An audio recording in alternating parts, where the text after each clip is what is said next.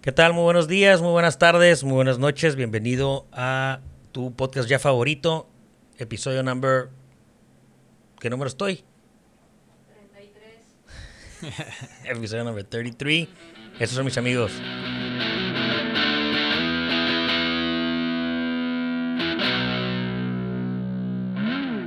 ¿Qué tal amigos? ¿Cómo están? Bienvenidos a este nuevo episodio. El día de hoy tengo de invitado a mi amigo José Lara, también conocido como JL. José, ¿por qué no te empiezas con la raza? Dime qué haces, a qué te dedicas, qué signo eres y... ¿Qué color me gusta? ¿Y qué color te gusta? Eh, pues primero, Turi, muchas gracias por invitarme. Mi nombre es JL en el ámbito del rap. Eh, soy Géminis. este, pues yo hago rap, carnal. Eh, soy de Mexicali. Y pues ya tengo rato aquí en este ámbito. ¿Cuánto tiempo llevas? Llevo aproximadamente 15 años dándole. ¿15 años? 15 años, sí. Creo que me estoy enojando un poquito corto. Sí, pero ¿cómo arrancas? O sea, el, siempre te gustó esta parte del de, rap, pero ¿cuándo lo haces como ya formal? Eh, formal ha pasado como que varias etapas, pero inicié en el 2004. Ok. 2004, ahí con los compitas del barrio, dos, tres pistas que nos robábamos del internet, imitando dos, tres raperos ahí, pues famosos la televisión y la chingada. Este, nos poníamos ahí a improvisar, eh, tirarnos, que tu hermana, que tu mamá y la chingada. Entonces, este, después, eh, ya estando en la prepa, conocí un, un, pues un grupo de amigos que también eh, vi que andaban por ese, por ese lado rapeando y que ya andaban ensayando y la chingada, tienen eventos, entonces me les, me les pegué. Y, y me uní a ellos como, como grupo. Ok. Este fue la como la primera vez o lo más cercano a hacerlo formal, porque hicimos un disco, este, ya buscamos shows, eh, pues, una imagen y un apodo y tú te vas a llamar tal y hay que sacar una rola que se llame así o que exprese eso. E, este es como que esas temáticas. Claro.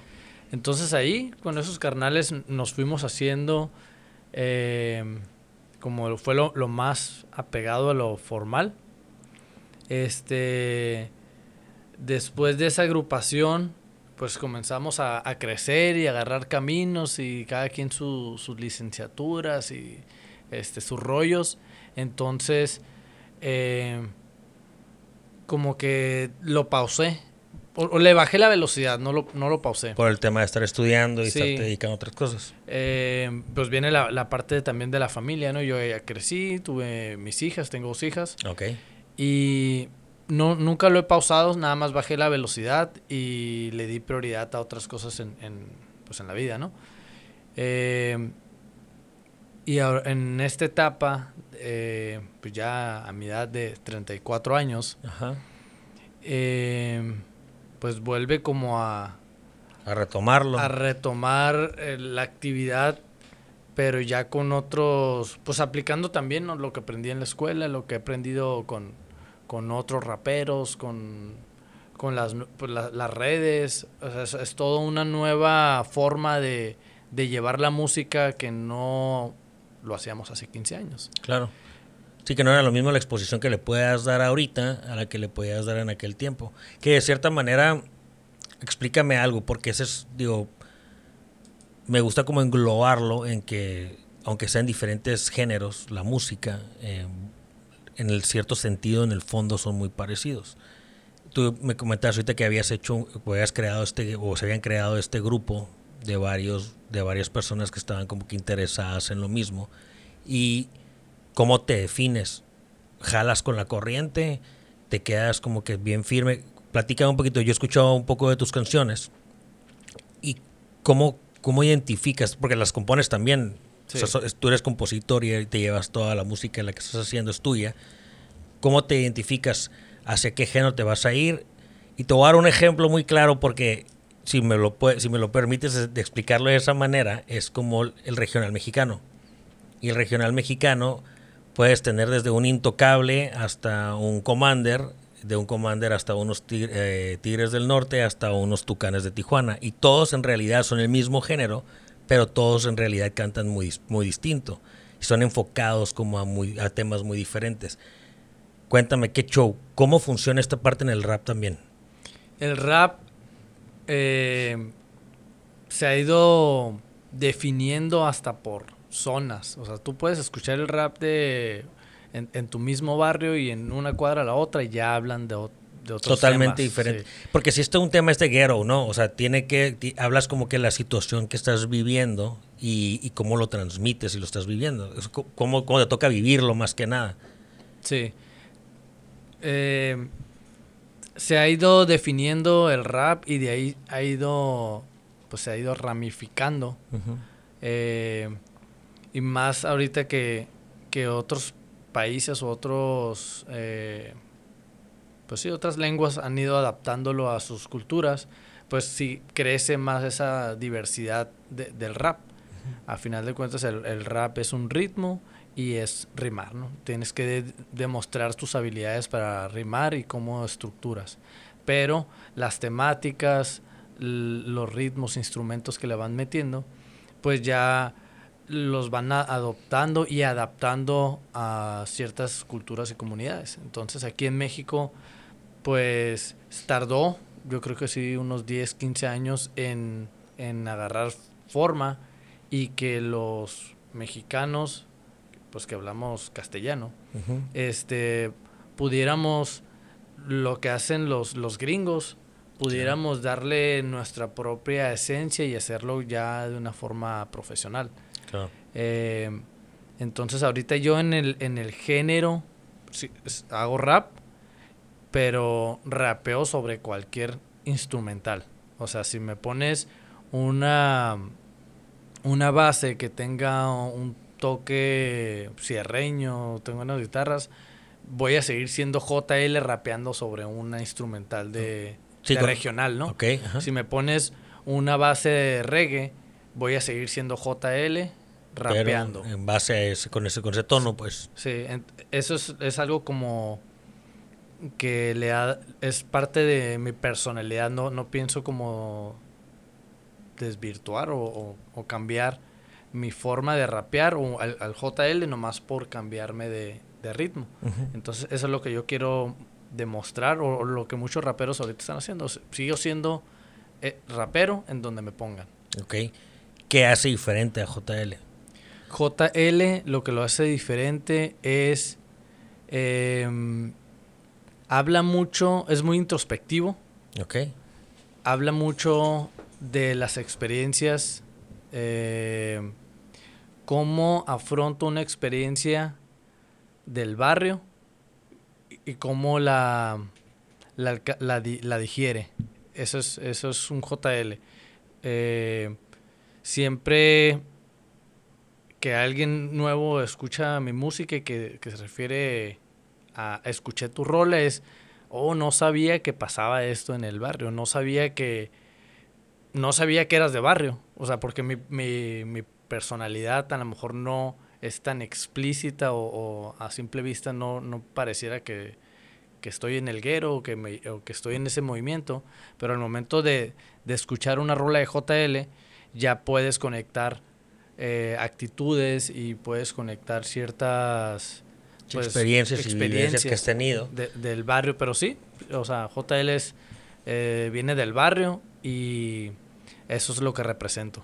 Fíjate que eso que dijiste al principio, porque eso me llama mucho la atención. El, en, el, en el ámbito empresarial, más que nada, hay un lema o una frase que usan mucho que se llama fake it till you make it. Entonces dices, tienes que para hacer hay que parecer, ¿no? Y, y obviamente si hay como este estándar o esta forma en la que muchas personas como que si es una si es un rapero tiene su estructura, ¿no? Ya sabes cómo tiene que vestirse, cómo tiene que ser hasta en el americano, ¿no? El adoptas toda esta parte, ¿tú crees que esa parte sea como que importante que lo tengas que llevar? Es parte importante para conectar con la gente eh, en, cuanto a, la imagen, que se sientan identificados, pero no es parte importante para, em, para ser el artista. Claro. Antes, algo que traigo yo ahorita muy, y, se lo transmito a cualquier persona con la, con la que trabajo, es, antes de rapero soy artista, entonces primero me enfoco en el trabajo que estoy haciendo y ya después, si es necesario, eh, agregarle a la imagen o agregarle al sonido para poder conectar, lo hago. Pero si no es necesario, no. Vas a ser como que fiel y firme a, lo, a, como, a, tu imagen. Ok. esa parte está chila porque, digo, puede ser. Puede ser, obviamente estás buscando tu propia identidad, que es que en realidad te representes por lo que tú eres. No, no pone como que en riesgo esa parte de la conexión con la gente. O sea, que en realidad la gente está esperando algo y digo, yo pelo súper firmemente esta parte de que te tiene que valer madre, ¿no? Pero sí hay perfiles. O sea, mucha gente eh, sí está esperando eh, algo y, busca que los artistas se lo, se lo entreguen, ¿no? que hasta dónde te quieres prostituir. Es, exactamente, hasta dónde dejas que la sociedad te vista o te desvista, ¿no? Claro. Entonces... No, y que juegue también hasta, hasta con lo artístico, hasta, hasta con la misma letra y lo mismo que estás llevando siempre. Eh, el final del día es como que hasta dónde estás dispuesto tú a llegar para triunfar. ¿Y qué es el triunfo para JL? ¿Qué es? Explícame, ¿hasta dónde quisieras llegar? ¿Hasta dónde podrías como que prostituir lo que haces por lograr tal vez fama. Fama, te estoy hablando, fama de, Luis Miguel, pues. ¿Hasta dónde lo prostituirías? Pues yo creo que sí mantengo las bases. Mantengo las bases. Eh, tengo muy claro quién quiero ser y cómo quiero ser. Ok. Y para todos hay segmentos de, mercado. Uh, mucha gente o muchos de los que me escuchan se sienten identificados y los he visto cómo, cómo, cómo cambian una actividad a base de que una plática, ¿sabes qué? A mí también me gusta hacer esto, pero como en el trabajo no puedo, ah, no lo puedo mostrar, no lo había hecho. Pero ahora que veo que se puede, aunque no tenga que vestirme de cierta forma, o no tenga que tirarme al piso o, degradar o mi, pues mi personalidad, lo voy a hacer. Entonces la palabra es, tú muéstrate seguro. Si es, es algo que te gusta hacer, es una pasión, hazlo, no tienes por qué oprimirlo, pues. Sí, esa parte está cabrona porque, lo, y le tocaste ahí al, al, punto más, más claro, porque obviamente en el crecimiento este de las carreras generales, eh, obviamente de hacer cosas distintas. la mayoría, eh, me incluyo en ese paquete, pues tenemos nuestros trabajos, tenemos nuestras profesiones. Y, y si llego, estaría muy chingón, pero mientras llego, cumplo una vida regular, normal, en la vivo como todo el mundo, vivimos como todo el mundo natural. Y luego entra este pinche esquema en el cual yo me perdí en este podcast puedo decir algo que me pueda traer problemas. Y esa parte es la que yo toda la vida digo, es como que, que es la que peleo y la que pelea mucha gente. Es como que en qué momento me vale madre, qué piensa la gente de mí y, y la gente que me siga le va a gustar lo que estoy haciendo y prefiero esa gente, esa poquita gente, pero dañar mi, mi, vida personal, la que está, la que me soporta estar haciendo mis cosas ahorita, esa, vivir esas dos vidas, yo creo que es la parte más difícil, hablando en un tema muy artístico en el cual puedes decir o, hacer algo que te afecte. ¿Esa parte te pasa a ti? Sí, pues es diario, diario, pero cada vez la sé manejar mejor. Okay. Este, y se, y se comienza a convertir en algo que ya no debo de manejar. Eh, algo que no es necesario dar explicaciones el por qué lo hago, por qué no lo digo, por qué lo digo de esta forma. Pero es muy, es muy común que te encuentres a alguien con el que trabajaste en algún lado y, oye cabrón, que haces rap y ya te vi, que, y, pero ¿por qué lo haces y por qué dices esto y te vistes así? Cabrón, así como hay güeyes que les gusta jugar fútbol, que les gusta jugar tenis, eh, a mí me gusta hacer música, güey. claro. hay gente que le gusta drogarse, güey. Hay gente que le gusta hacer otro. Yo hago música. Ah, ok. Y hasta ahí queda el, comentario así como, ah, no, pues el vato... Yo sí creo que se ha segmentado en gente que puede hacer como que cosas... Para eso son los episodios estos, pues. O sea, en realidad no es nada más el vato que juega tenis. Porque el vato que juega tenis, no sé por qué, de cierta manera, está bien visto.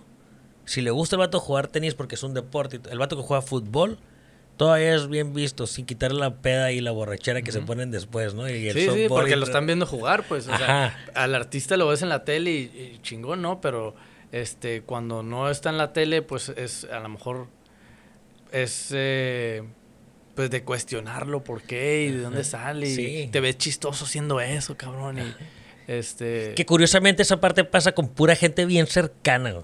O sea, nomás la gente que es súper cercana a ti eh, lo, va, a tener ese tipo de comentarios, que eso es lo que se me hace a mí un chingo de cura. Es la gente que piensas que más te va a apoyar. Y, pasa, son los primeros en la fila, ¿eh? O sea, tengo muy claro que los primeros que quieren pegar carrilla o que te dicen que no, es los compas y la familia. Sí. Cuando brincas esa barrera, todos los demás, el, proceso de, no es, es, muy es muy delgadita la, línea porque es o no me gusta y no lo pelo o...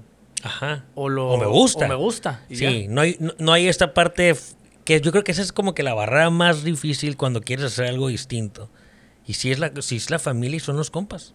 O sea, y curiosamente son los primeros que quieres que te apoyen. Son los primeros en los que buscamos la aceptación. Ajá. Que, y si estos vatos dicen que está chingón, entonces sí estoy chingón. Si no dicen, entonces valgo madre. Pero a final de cuentas, cuando estás seguro de lo que estás haciendo, estás confiado, tienes la línea trazada, esas opiniones ya solamente son una más de la lista. Pues, o sea, las tomas para mejorar o te las tomas a pecho y vales madre y te las llevas siempre, ¿no? Y, sí. Y, al rato les traes rencor a, los, a esos vatos de que, ah, este güey no me quiere, o se burla, o, ah, la chingada, el vato es uno más en la lista nada más. Ajá, e, y, la neta es que eh, una de las cosas que, que, que repito un friego en esta es que ese cambio generacional y ese cambio de compas y ese cambio de mentalidad de, de apoyar a la gente que anda haciendo las cosas diferentes, eh, y que para mí son cosas chingonas el, apoyo este familiar toma un papel muy cabrón. O sea, en realidad, mucha de la gente que sí lo logra eh, tiene este, este pequeño de una o dos figuras, nada más muy importantes dentro de su primer núcleo. Pero todos los demás era como que críticas, madrearlos, estarles diciendo como que deje de hacerte pendejo, o esa madre nunca vas a pegar, o nunca lo vas a hacer. Y este pinche pedo que queremos quitar ahorita con esos episodios aquí en Mexicali es este pinche malinchismo. Mexicali es bien cabrón, güey. Sí, sí. O sea, Mexicali. pues nadie es. Digo, a lo mejor lo mencionamos así porque somos de aquí, pero realmente nadie es profeta en su tierra. Pues, o sea, tú te quedas aquí y quieres conquistar el mundo desde aquí. Y no, o sea, aquí todos se están poniendo el pie. Sí, aquí todos se está poniendo el pie. Wilber decía que, que si un artista triunfaba en Mexicali, se iba a comer el mundo. O sea que en realidad, si aquí te aceptaban y aquí te querían. Pues que estás muy cabrón. Sí, cabrón. y la verdad es de que si hay un ejemplo muy cabrón. Ahí me tocó estar morro.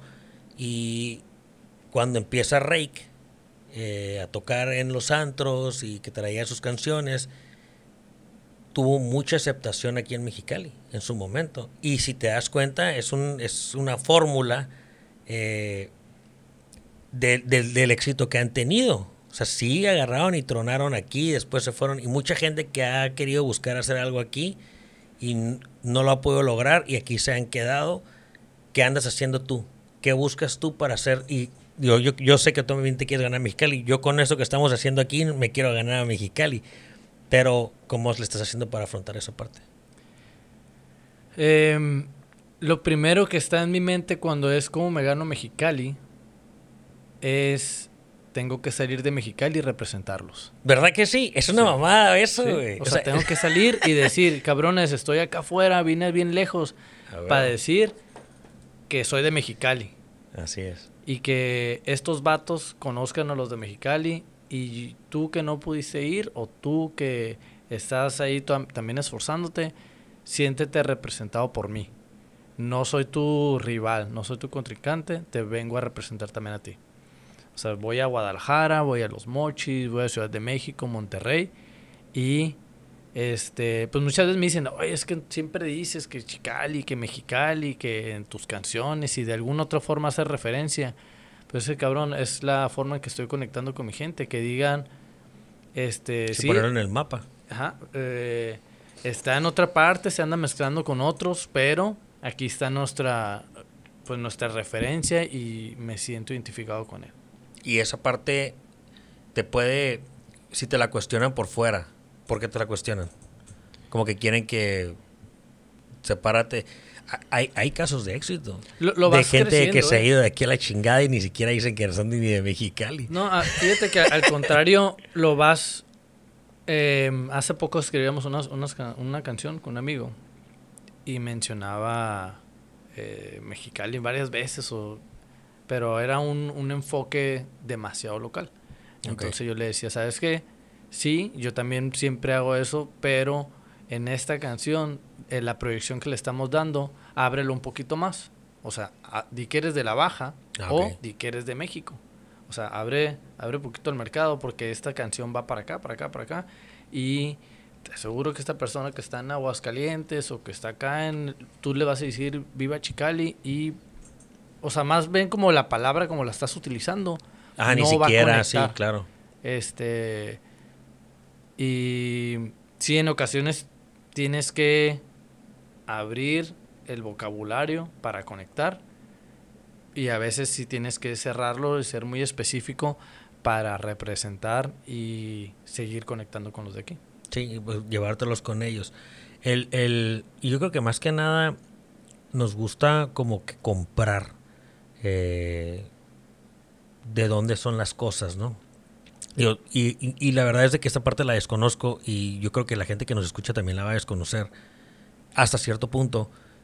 Tú que estás metido en este mundo, ¿dónde es la mata del rap en México? O sea, ¿de dónde en realidad es como que si tú le encontraste es como en Estados Unidos, eh, un ejemplo como el Oakland, eh, Los Ángeles, Nueva York, que hablan del Bronx, que hablan de, del, de Harlem, que hablan de the West Coast, toda esta parte. En México existe ese tipo, como que hay esa misma relación de este rap mexicano en el que digas tú, sabes que este barrio o esta zona o esto es lo que lo más emblemático, como que en realidad de esas son de donde provienen las mejores historias del rap. Se ha ido moviendo a través del tiempo, pero en el hoy, en Guadalajara está el movimiento. Porque la, los mayores exponentes, pues son de ahí, ahí tienen sus sellos. Este... No, pero ya están los artistas ahí, ¿no? O sea, por eso, pero la historia es porque todavía es de ahí. Sí, tiene, tiene su historia los raperos de, de Guadalajara, pero ha, ido... Pues hay gente de Monterrey, Ciudad de México, como es Palacio Durango, eh, Los Cabos. Entonces, todos han sido como que las historias iniciaron al mismo tiempo en diferentes partes y, se llegaron hasta concentrar en un solo lugar. lugar. Que ahorita traen como este eh, este movimiento, ¿no? De, de, estar haciendo como mucha colaboración y de estar trabajando juntos y ahí, no sé, siempre ha estado relacionado el rap con un con un pleito, ¿no? Entre, entre áreas, entre zonas ¿Todavía existe esa parte? Eh, o, existe esa parte aquí en México en el que se estén tirando de madres entre unos y otros y la fregada? ¿O ya ahorita es como que una colaboración súper artística para que crezca el movimiento? Cuando tienes la, la, mentalidad de crecimiento, negocio y éxito, esa es una barrera. Esa es tu primer barrera. Así que te vas a andar peleando. Este. Si te peleas, no lo logras. Entonces ahorita una de las pues de las fórmulas o lo que está funcionando mucho en México es la colaboración y la colaboración no dentro del mismo género sino hacer con, otros, géneros. Claro. Que esa fórmula la vienen explotando los reggaetoneros desde hace 10 15 años y, y, y en Estados Unidos pues todavía 20 30 años y ahorita en México es la, la, la fórmula, ¿no? Tú puedes escuchar un rapero con un regional, tú puedes escuchar un rapero con un reggae, con un, este, con un rockero, pero todo está en qué también lo adaptas, o sea, que lo puedan escuchar los, las dos audiencias y que no sientan ese cambio brusco o esa diferencia de géneros, que para los dos sea digerible. Claro. E, e, esa parte y esa parte es importante ¿eh? digo todos los están todos lo están haciendo ahorita y digo un tema de pandemia que para mí sí es eh, sí puede marcar en el en, no sé en este ámbito de la música un antes y un después de, de, de cómo se van a manejar porque muchos tuvieron mucho tiempo muchos tuvieron tiempo para poder producir y generar contenidos que no estaban directamente involucrados con agendas de giras y conciertos. Entonces muchos se pudieron sentar, los que en realidad le metieron chamba, que yo creo que tal vez puedan tener hasta debajo del colchón todavía como que contenido para seguir sacando. Yo creo que esta parte puede darle un boom, como que una separación a mucha raza para que, se, que, crezca mucho más. Porque tú me comentas esta parte de la del dejar pausar la vida, ¿no? Por temas familiares, por irte a estudiar y ahorita quererlo volver a retomar. ¿Cuándo lo empezaste a retomar? Me dijiste, era... Pues lo retomé con esta energía hace un año. Ok, igual como un tema de pandémico. Sí, yo, yo creo que como a las dos, tres semanas antes de que comenzara pandemia, yo ya traía la espinita y ya tenía, pues, estaba calentando motores en mi equipo, produciendo. Este, y yo creo que la pandemia nos puso en las mismas condiciones. A todos. A todos. Entonces fue una ventaja para los que nos estábamos quedando ahí rezagados. Este, fue como, bueno, ahora todos estamos en las mismas condiciones, ¿no? Porque pues sí le puedes estar metiendo billete, porque tienes una disquera, puedes estar haciendo esto y el otro, pero no puedes tocar, pero no puedes salir de tu casa. Entonces, eh, eres tú contra tu creatividad y contra lo que tengas en tu casa. Sí. Y, has querido buscar como que hacer con quién te gustaría como que hacer una colaboración que quisieras, sabes que yo creo que yo me podría enfocar y hacer algo con este artista o con este o, con este género musical. ¿Cuál es el que más te gusta y con quién te quisieras mover? De mexicanos, eh, Yo creo Yo en realidad te estoy preguntando para ver si te lo consigo, ¿eh? Sí, sí, sí. Mm, mexicanos regionales. Irte a lo regional. Fíjate que esa parte no sé por qué sí mezcla muy bien. O sea... Pues es que la aceptación es natural. Sí, es lo que nos gusta, ¿no? Sí, o sea, te vas a, vas a Tokio, vas a Nueva York y escuchas una guitarra y ya te sientes feliz. Entonces, este es una forma muy, muy fácil y natural de conectar con, la gente. O sea, pero por ejemplo, hace rato mencionabas, ¿no? De, de Lalo Mora y dices, bueno, pues qué chingón. Hacer una colaboración. Ajá, yo, tengo conocidos y amigos raperos que tienen colaboraciones con él y es como que, ¡y qué chingón el vato! Este, quizá para, para el público es como que, ah, ¿por qué hacen eso? Pues los, los raperos, ¿no? ¿Por qué se deja Lalo Mora que lo lleven a hacer una colaboración con? Pero uno como como artista antes que rapero y que aprecias el trabajo de, de, otros géneros, dices, ah, qué chingón, qué chingón que se pudo haber dado esa colaboración. No, es que en realidad si está bien hecha, o sea, si está bien hecha, eh, está bien chingona desde cualquier óptica que lo veas, ni siquiera de raperos con regionales mexicanos, ahí está estos... Eh, remakes, ¿no? De, de, hasta gente que ya no está con artistas nuevos, con playbacks.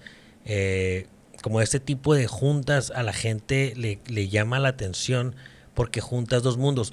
Yo te voy a dar mi punto de vista y yo sé que la neta el ochenta y tantos por ciento de la gente es exactamente igual que yo.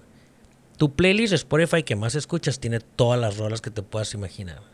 O sea, de todos los géneros. Sí, es una capirotada. Sí, cabrona. O sea, no escuchas una sola cosa. Y eso, cabrón, eso abre un chingo la puerta para que en realidad te guste escuchar de todo. Si escuchas una muy buena canción, que tenga dos cabrones que hicieron una muy buena canción, una muy buena letra y muy buena música, esa madre por eso pegan tan cabrón. O sea, esta madre que hizo Pitbull en su momento y que andaba haciendo con otros artistas de pop y mezclar todo este pedo, por eso es tan exitoso, porque en realidad somos campechanos, pues de, closet muchos, porque es como que yo soy de canciones, yo no escucho géneros.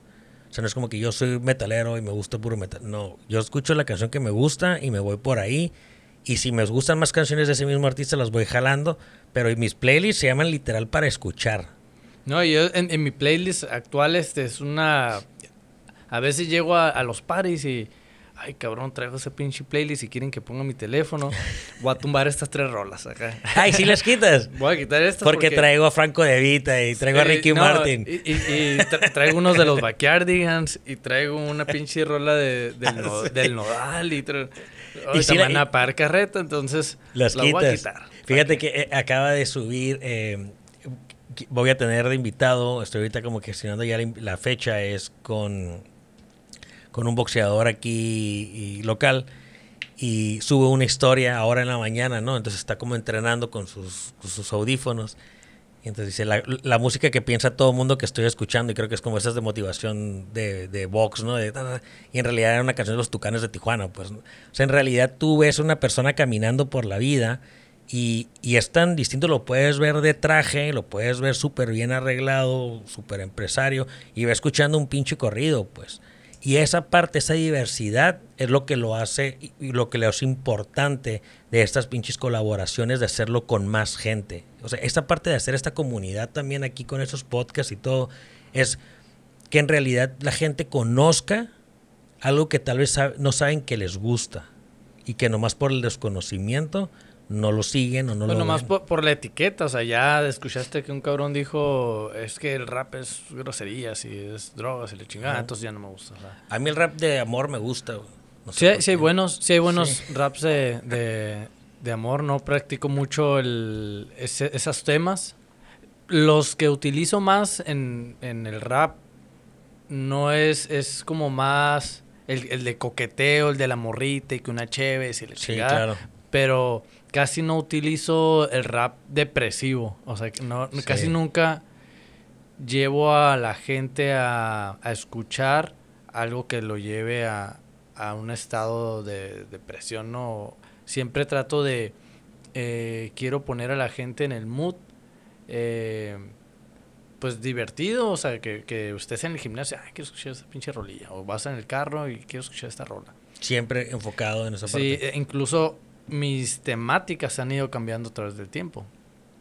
Eh, 18, 19, 20 años hablaba de, temas muy espirituales o muy personales, la familia, eh, amor, desamor y política, enojado con esto, enojado con el otro, pero conforme aprendes a pues pasas esa etapa, aprendes a manejar esos temas y los ves desde otro enfoque más maduro, pues sabes que pues ya, ya hablé lo que tenía que hablar de eso, pues, o sea, sí, ya, acabó. ya quedó ahí.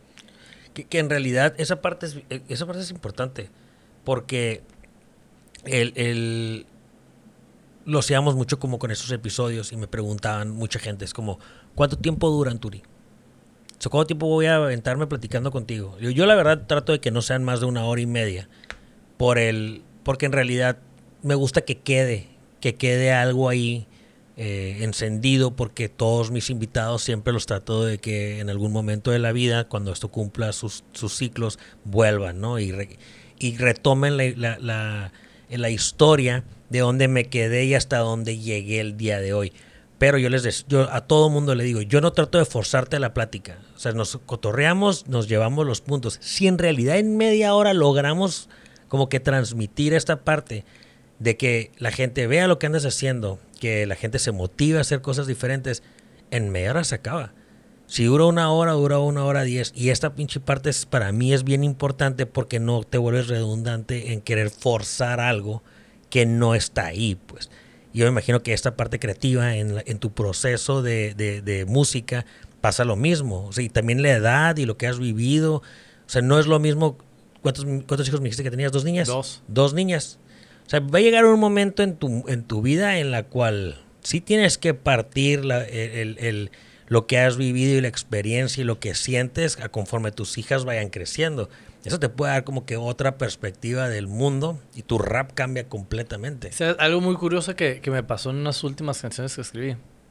Este, pues como a veces estoy ensayando y, y, se escucha, ¿no? Fuera de donde estoy grabando y pues por ahí andan mis hijas y eso y como que voy a decir esta, cuando llegue aquí lo voy a decir bajito, ¿no? Porque eh, o, no voy a decir esto porque lo van a escuchar en algún momento, lo van a ver en el video y no quiero que lo anden repitiendo. Ah, claro. Este, porque si uno usa la palabra, no sé, este culo o morras o cheve o mota, lo que sea, no es porque, no es como que andes por la vida hablando así, o sea, a veces es, es, quieres, quieres transmitir algo en, en ese momento, ¿no? Ajá. Y este comencé a, meterle dos, tres groserías porque así me gustaba como fluía la, rola. Y, la puse. Y luego dijo, no me acuerdo quién comentó así como que dijo una grosería. Y lo dice mi hija más chica, pues ¿qué esperaba hacer rap? Entonces, a partir de ahí, dije, bueno, o sea, tiene razón. y lo bueno que lo entiende entonces, si, si, lo entiende, no creo que otra persona no, entiende que, no entienda que si está escuchando esta música, pues está expuesta a escuchar estas palabras. O sea, si va a escuchar esta música es porque acepta escuchar este tipo de palabras. Entonces, este, eso también te da una seguridad de, aquí es el medio en el que me puedo expresar así. Y, y uno tiene que tener bien claro también eso. O sea, cuando las groserías las usas cuando se requieren. No es que uno ande hablando culo, mota por, por la calle, ¿no? Sí, claro. O aquí tú y yo eh, no, es, no es la conversación. Si se requiere, pues vamos a, a pendejear a alguien o... Pero sí, claro. Es, el momento, pues. El, el, el, yo, soy bien pinche grosero. O sea, yo siempre ando diciendo groserías. Trato de no hacerlo, ¿verdad, eh, pero fíjate que esa parte de transmitir el pinche mensaje... Yo, yo tengo otro, otro podcast que se llama Banquetero, en el que hago con Saúl. Y, y es totalmente un esquema súper diferente. Esa mar es de puro agarrar cura y pendejear y hablar de cosas en general. Y es básicamente como que pases un rato cura escuchando algo que tal vez te puedas relacionar general en todo el pinche mundo. Y, yo le digo a mucha gente que, que, tal vez yo pueda como que herir su susceptibilidad por lo mismo, por lo que dices o tu opinión. Y les digo, tienen que entender una cosa, ¿eh? Esto es 100% sí es entretenimiento. No significa que no hablo así. Sí, también digo esas groserías o de repente digo esas palabras, pero muchas veces ni siquiera no es porque piense de esa manera o que en realidad es como que mi firme, con mi, firme pensar de eso, pero lo tengo que hacer porque es parte de que tengo que transmitir un mensaje, tengo que jalar a la gente que lo esté escuchando para que se identifique. Entonces, esta parte en, en el rap, yo creo que es más cañón porque, digo, la verdad es de que no creo que Vicente Fernández cada vez que tronaba con una exnovia se tenía que ir a destruir en una cantina, pero su mensaje de, de que pues acábate todas las botellas que puedas en, la, en el bar, eh, es un mensaje que tiene que transmitir. Yo creo que está muy parecido a eso. Es como que, oye, le estás diciendo a todo el mundo que tiene que irse a acabar todo el pinche bar cuando, cuando ya no le Tiene que ir a fumar un chingo de mota para escuchar esta rola, ¿no? Entonces sí creo que, que, que, el mensaje y, el, y, el, y la forma en la que la gente lo tiene que digerir eh, está muy enfocada en el mensaje que se está, se, está pudiendo, se, tiene que transmitir más que nada. O sea, muchas veces sí es una mano de coche. Y también he visto, este, o he escuchado eh, canciones nuevas de artistas que van, van, este, pues montándose o, metiéndose al, rap, eh, que quieren cambiar ciertas palabras para no caer en ese Ah, ok. Pues en esa clasificación de que es un vato bien grosero. Pero no se ve forzado también. Sí, y, y... ¿Por qué no dijiste culo una vez? Sí, sí güey, o sea, cabrón. Eh, me estás preguntando cómo le haces para conectar con esta raza y estás utilizando esta palabra. Y esa palabra úsala en el jale, güey. O sea, Así es. Si quieres conectar, o sea, no puedes decirme, me la pasé bien padre en, en una rola de rap. Dile, me la pasé a toda madre o estaba bien cabrón o todo valió verga y chingón. Ah, ok. Te van a entender más fácil el mensaje diciendo, me puse un pedón. Sí, a que me, puse bien loco a decir, estuvo cool. Entonces, no, no, no, es la, no, es el mismo feeling, pues.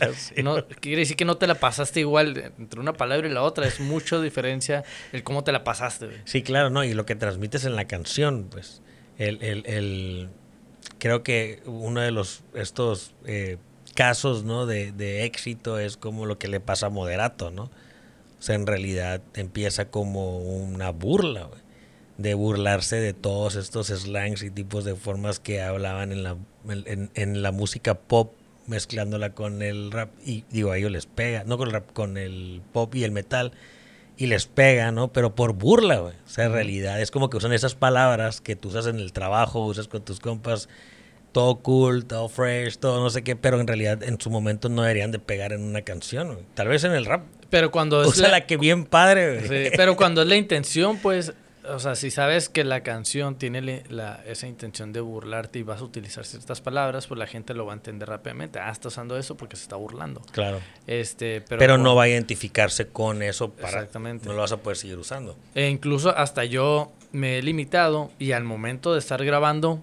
oye, güey, ¿por qué no cambias la palabra? Estás diciendo este, no sé, en una rola, ¿no? Digo, decía, los mando todos a la mierda pues mejor di que los mandas a la verga. Ah, pues sí, güey, sí, cierto, chingado. Este. Y que en realidad, sabes que, que en, esa, en esa ocasión se pega mucho mejor esa palabra. Pues. Sí, y, cuando escuchan la rola, o sea, es como que la parte favorita, el que, el que viene la rima, viene la rima y ya veo, veo el que, que la está escuchando, está esperando para decirlo. Sí, claro. Y es porque es más común decir, ah, pues lo mandé a la verga, güey, que, que lo mandé a la mierda. Entonces, este, sí, las palabras eh, que utilizas al escribir para tener impacto en cierta comunidad o, poder transmitir mejor el mensaje sí son importantes. Sí, claro. Eh, no quiere decir pues que andes mandando todos por cada 10 pasos que das. Simplemente es en esa canción de quería dar eh, transmitir este mensaje y tenía que utilizar esa palabra para poder tener impacto. Fíjate que el José es como mi psicólogo, ver, ¿eh? Porque es lo mismo que me dice mi psicólogo a mí también, que no puedo ir por la vida cada 10 pinches pasos queriendo mandar a la gente a la chingada. Y, yo digo que sí. sí. Sí puedes, pues, pero este, algunos los, les, asignas otras frases para mandarlos a la chingada. Oye, José, una, una pregunta. Eh, ¿Cuántos más o menos en esa comunidad en la que te manejas tú aquí en vamos a decirlo, Baja California, que estén en, el, en la misma situación que tú, ¿cuántos raperos más o menos crees que hay y que andan buscando lo mismo que tú ahorita? Que tengas tú como una relación. Una relación, mira, cada vez que en estos, desde que se activó lo de, lo de los eventos, cada vez que toco en un evento, por lo menos detrás de mí hay unos 10 raperos más o 10 presentaciones y entre esas 10 ah. presentaciones hay hasta grupos de 4 o 5, ¿no? Entonces, eh, si hay 50 o 30 por, por presentación y, y, tienes... Sí, entonces a lo mejor hay unos mil, o, o sea, por zona. O, sea, aquí en Mexicali te puedo decir que sí hay unos mil raperos que están en la misma... Eh, pues con buscando lo mismo. Ok. Mil raperos. Fácil. En, esta zona, ¿no? Esta cabrón la competencia, güey. Sí, sí. ¿Y, cómo ¿Y qué andan haciendo, güey? Que, cada quien está por su lado, están queriendo ser... Digo porque este es... Yo traigo esta pinche bandera chila, güey, que yo creo que, que, aplicada en todos lados eh, funciona, güey. Traen un tema de hacer comunidad, de hacer colaboraciones, de, de hacerlo grande. yo, no sé, al final del día lo que hagas eh, va a repercutir en otras cosas. Yo siempre he dicho que a mí me gustaría que estos son mis amigos, tuviera nada más 20 mil seguidores. Nada más. Pero 20 mil seguidores que en realidad les guste.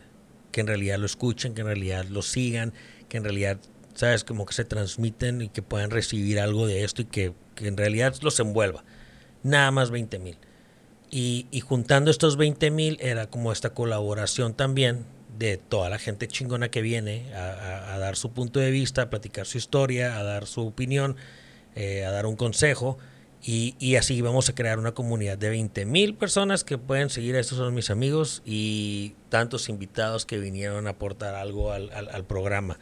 Obviamente que si llego yo a 20 mil personas que escuchen 20 mil episodios cada semana y todo, pues obviamente se me va a convertir en un frío de cosas más. Pero para mi meta son esos primeros 20 que para mí son los que marcan.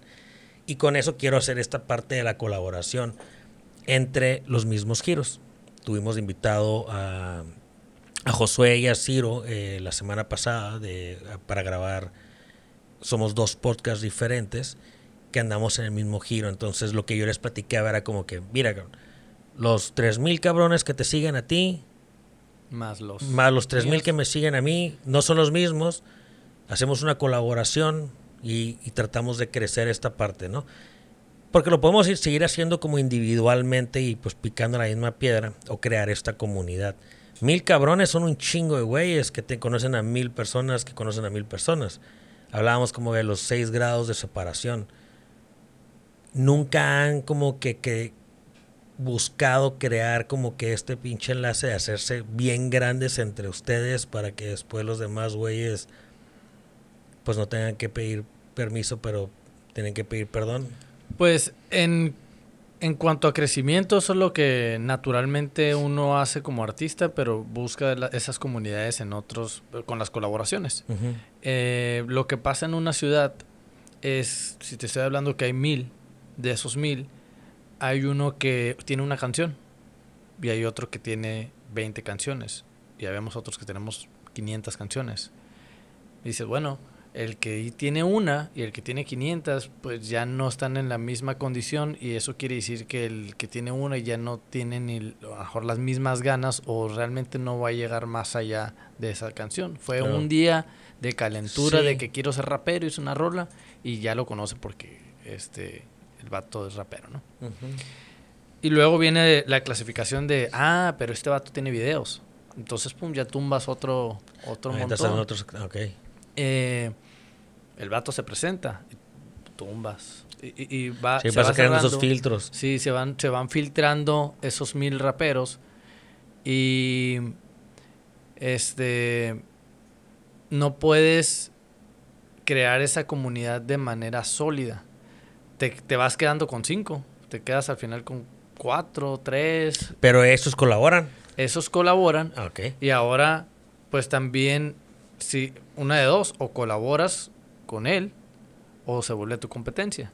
Entonces, eh, como ya somos menos los que estamos encarrilados de esa forma, eh, los pocos eventos, las pocas oportunidades, pues ahora hay que pelearlas. Sí, claro. Este, colaborar. Eh, sí, nos sirve para crecer la comunidad, pero la oportunidad de tocar, ahora hay que pelearla. Sí, porque digo, ¿qué pasa? Ahorita que te fuiste a, Sinaloa, y me voy como un ejemplo.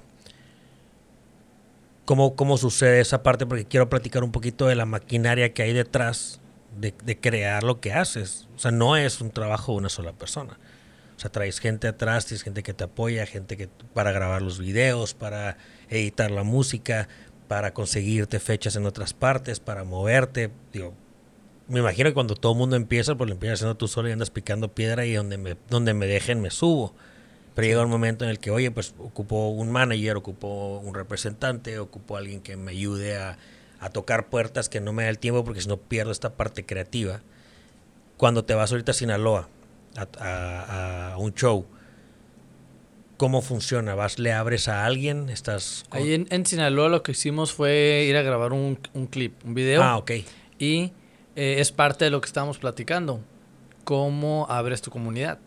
Entonces, ¿cómo haces movimientos estratégicos o colaboraciones estratégicas que, a través del tiempo sea menos esfuerzo o, o no sé, te cueste menos o cómo llegas más rápido. Sí, cómo empiezas a, delegar las acciones que tienes que hacer.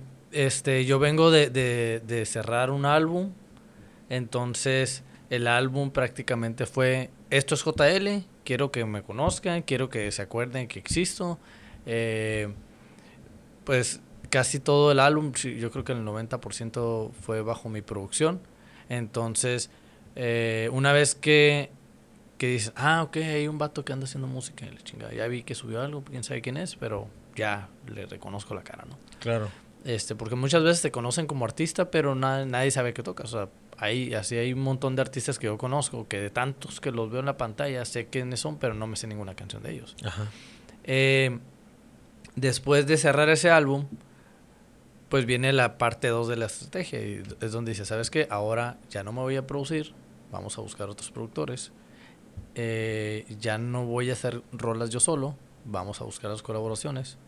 Ya no voy a subir material desde mi estudio, ahora vamos a subir videos y todo el material que implique el detrás de cuando voy, cuando hacemos eso. Entonces ya cambia la, estrategia. Una vez que la aprendes y que ya la haces de manera natural, pues ya la delegas, ¿no? Oye, ahora tú encárgate de mis videos, ¿no? Ahora tú encárgate de estar posteando, ahora tú encárgate de buscarme eventos, ahora tú encárgate de las de la merca. Y, pero ese caminito sí lo tienes que recorrer primero para poder definir y controlarlo en el tiempo, porque si no lo, no lo conoces, este, o nunca sucede, o alguien más va a obtener el beneficio de eso. Sí, claro, el, el, el, y eso parece más bien importante, porque pues obviamente para la raza que se anda queriendo animar, hacer como que este tipo de cosas, todo lo que sea, pues vas a ser el cajero y vas a ser el mesero, digo, si es tu restaurante y vas a ser el vato que hace las cuentas y muy probablemente vas a hacer hasta la comida y así arrancas y con el tiempo pues vas, vas creciendo y vas como que formalizando esta parte que tú dices. Y hay un punto, un punto bien exacto. No sé si tú ya llegaste a él y si ya llegaste a él, quiero que me lo platiques. Llega un momento en el que se pone bien difícil, en el cual aquí estoy en este pinche punto en el que puedo seguir creciendo, pero es un chingo de chamba. O sea, ya te estoy, ya estoy como que queriendo absorber todo lo que tengo que hacer, en el cual tal vez no tengo la lana para contratar a alguien que me ayude, que muchas veces está chingón porque a la gente que, que, que tiene el apoyo de que se te empiezan a sumar los compas que al principio te decían como que qué andas haciendo y la frega ahora como que, hey, ¿en qué te ayudo? ¿Qué, te, qué ocupas? ¿No? Eh, o gente, la misma gente que te anda viendo, hay gente que le ha puesto al proyecto. Llega este pinche punto cabrón en el que la chamba es como te pasó a ti hoy, cabrón. Te levantaste de ayer de tener evento hasta las 2 de la mañana, te vienes, grabas ahorita con nosotros, de aquí tienes otro lugar a donde ir. Platícame esa pinche parte, güey. Ya llegaste a ese punto en el que ya estás haciendo casi todo, ya estás delegando. ¿Cuándo te quisiste rajar, güey? O si te quisiste rajar en algún momento. No, pues eh, todos los días. De rajarse eh, es de, diario, no levantarse. ¿Le sigo o no le sigo, cabrón? Estoy haciendo puras pinches sí, vale la pena. sí. Entonces, este. Pero cuando llegas a un lugar, llegar contigo, llegar con cualquiera y que te dan una palmadita en la mano y te dicen, oye, cabrón, o bajarte del escenario y que dos, no sé, lo, había dos, tres vatos enfrente, mero enfrente de, de, la tocada, y que cada vez que tiraba una rima, los vatos extendían el puño y miraba los de hasta atrás, este, aventando la vibra desde atrás, pues entonces ahí es cuando dices, no, cabrón, o sea, sí estoy dejando algo, ¿no? Y, y cuesta tiempo, cuesta dinero, sacrificas familia, amigos, este, hay muchos sacrificios, pero al final de cuentas la vida y el tiempo que tengo es uno. Y la familia siempre va a estar ahí. Yo lo he platicado mucho con, con mi familia, ¿no? O sea, tengo mi tiempo asignado con ustedes y yo sé que de donde cada vez que vuelva, la familia aquí, aquí está. Claro. Este, y de la misma forma, ustedes tienen sus sueños, sus, su, su pasión, y cuando la busquen, el apoyo va a estar y los que estamos en alrededor vamos a entender que hay que cumplir un sueño y tenemos que apoyar, sea lo que sea que quieran cumplir, ¿no? Claro. ¿Qué viene para JL? ¿Qué sigue? ¿Hacia dónde vas? Después ya, ya, acabaste tu, tu álbum nuevo vas a empezar con tus colaboraciones, vas a empezar a, a, crecer este, esta comunidad con otra raza. Me imagino que mucha gente desde fuera. Eh, ¿qué, ¿qué, retos traes ahorita? ¿Qué, qué sigue y qué, qué, es lo que tú dices? ¿Sabes que Esta madre ya es cuando llegue a este punto, ahorita traigo esta chamba y esto es lo cabrón que se me va a poner desde aquí en adelante. Porque después voy a querer que regreses y me platiques cómo te fue, güey. Sí, a huevo. ¿A dónde vas? Eh, mira, JL ahorita ya, ya comienza a, convertirse en banda. Es decir, este, cuando estamos eh, viendo los, los, shows que vienen, participaciones aquí o allá, eh, ya no es suficiente un, un vato solo ahí rapeando, entonces ya empezamos a, involucrar a un baterista y que un DJ y que los coros, y, eh, los visuales y la chingada.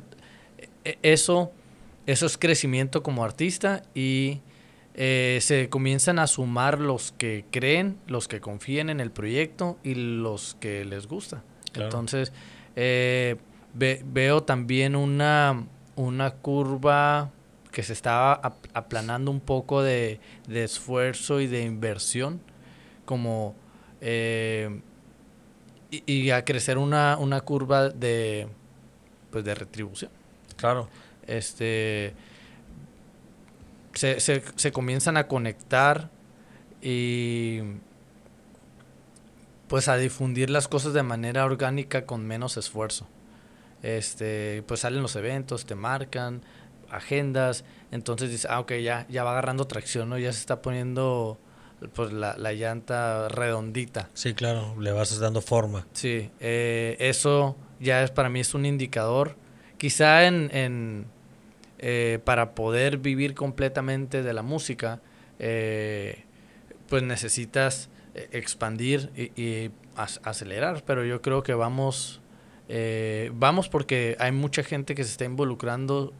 Algunos sí se les, tiene que pedir, se les tiene que pagar, y hay unos que, se suman de manera natural, eh, pero han salido muchas conexiones, han salido eh, muchas buenas propuestas, proyectos.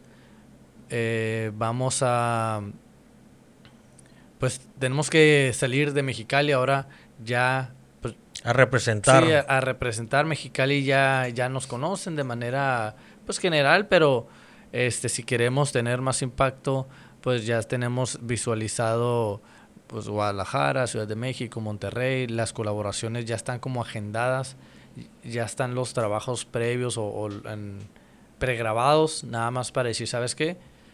Eh, normalmente es cada 15, 30 días sale un video y el que viene es en dos semanas y luego en 30 días es el, el, ir a grabar de Ciudad de México y luego es moverte a Guadalajara y ya prácticamente todo el año está calendarizado para, para, para, material.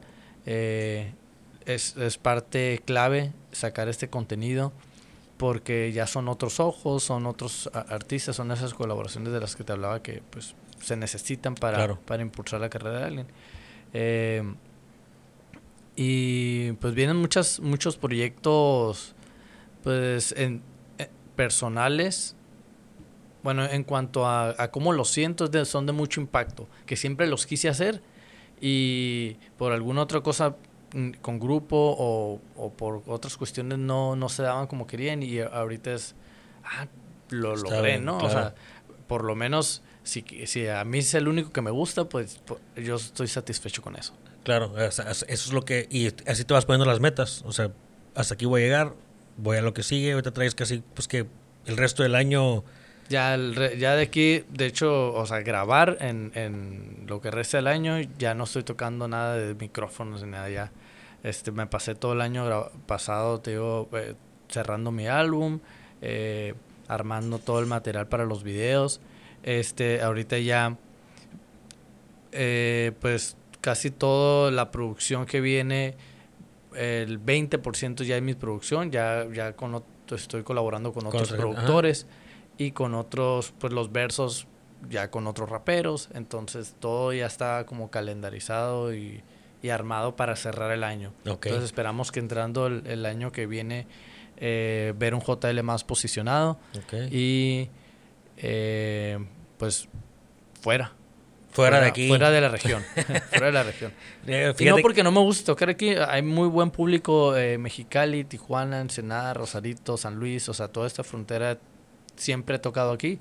Este, pero, pues, por lo mismo siempre he tocado aquí.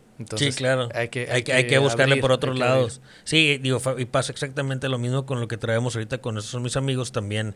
Yo ando queriendo cerrar muy fuerte con un tema regional de aquí de, de, de La Baja, un poquito también de Sonora porque queremos arrancar una parte externa, eh, irnos también a Monterrey, irnos a México, irnos a Guadalajara, grabar con gente de otras, de, otras áreas, igual porque es, un, es parte del crecimiento, o sea, yo sí quiero esos 20 mil seguidores eh, fieles, si tengo 10 millones, los 20 esos que sigan fielmente son los que me importan, eh, pero tienes que hacerlo a fuerzas, tienes que salirte, tienes que ir a buscarle, tienes que ir a tocar puertas, no siempre es difícil, esa parte es la que, la que quiero transmitir desde tu vista, desde tu óptica para la raza, eh, que digo, se te viene un chingo de chamba.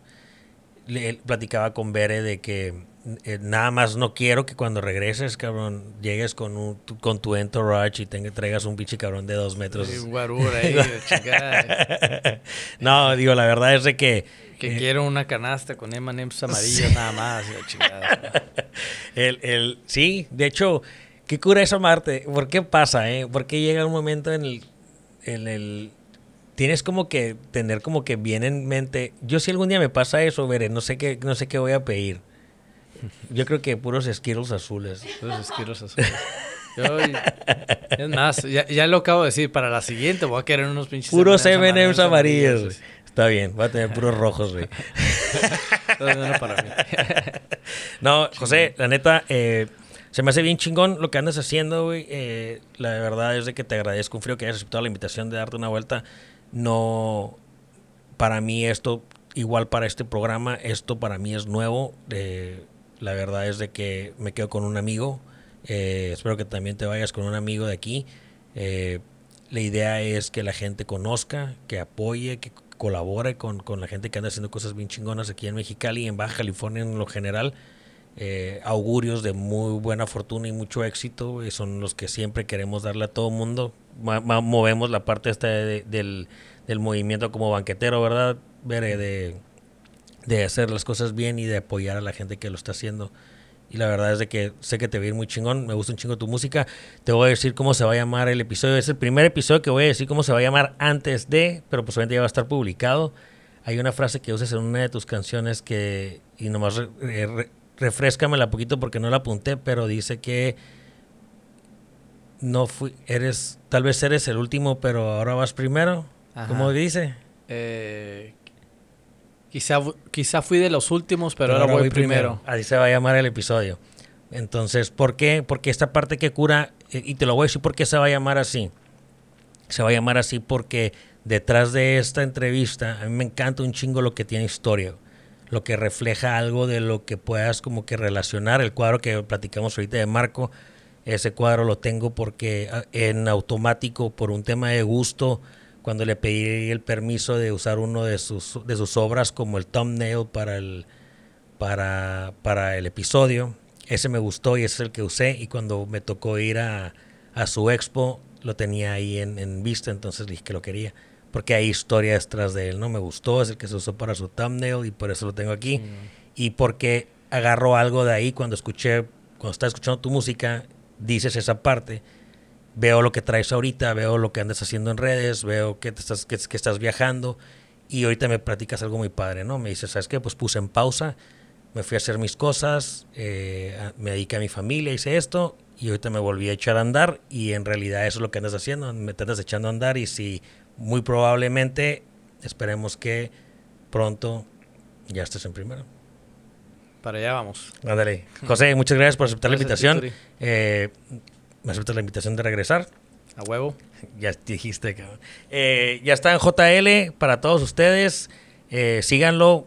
Aviérate tus redes, YouTube, Instagram, Facebook, todos lados. Instagram J-L1, eh, YouTube JL, Facebook JL Music, eh, y Twitter JL.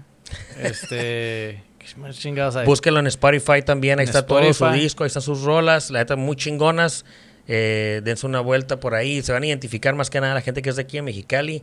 Al ratito vamos a prender el carbón. Ahí la vamos a poner. Voy a subir una historia con la cancioncita de mi copa JL. Y a ti que llegaste hasta este punto, ya sabes que Tú eres mi fan number one, yo soy tu fan number one. JL in the house. Muchas gracias por aceptar la invitación, Pato. Yo, yo. Ahí está. Un saludo para todos y nos vemos en la próxima. Son mis amigos, episodio número 33. Nos vemos.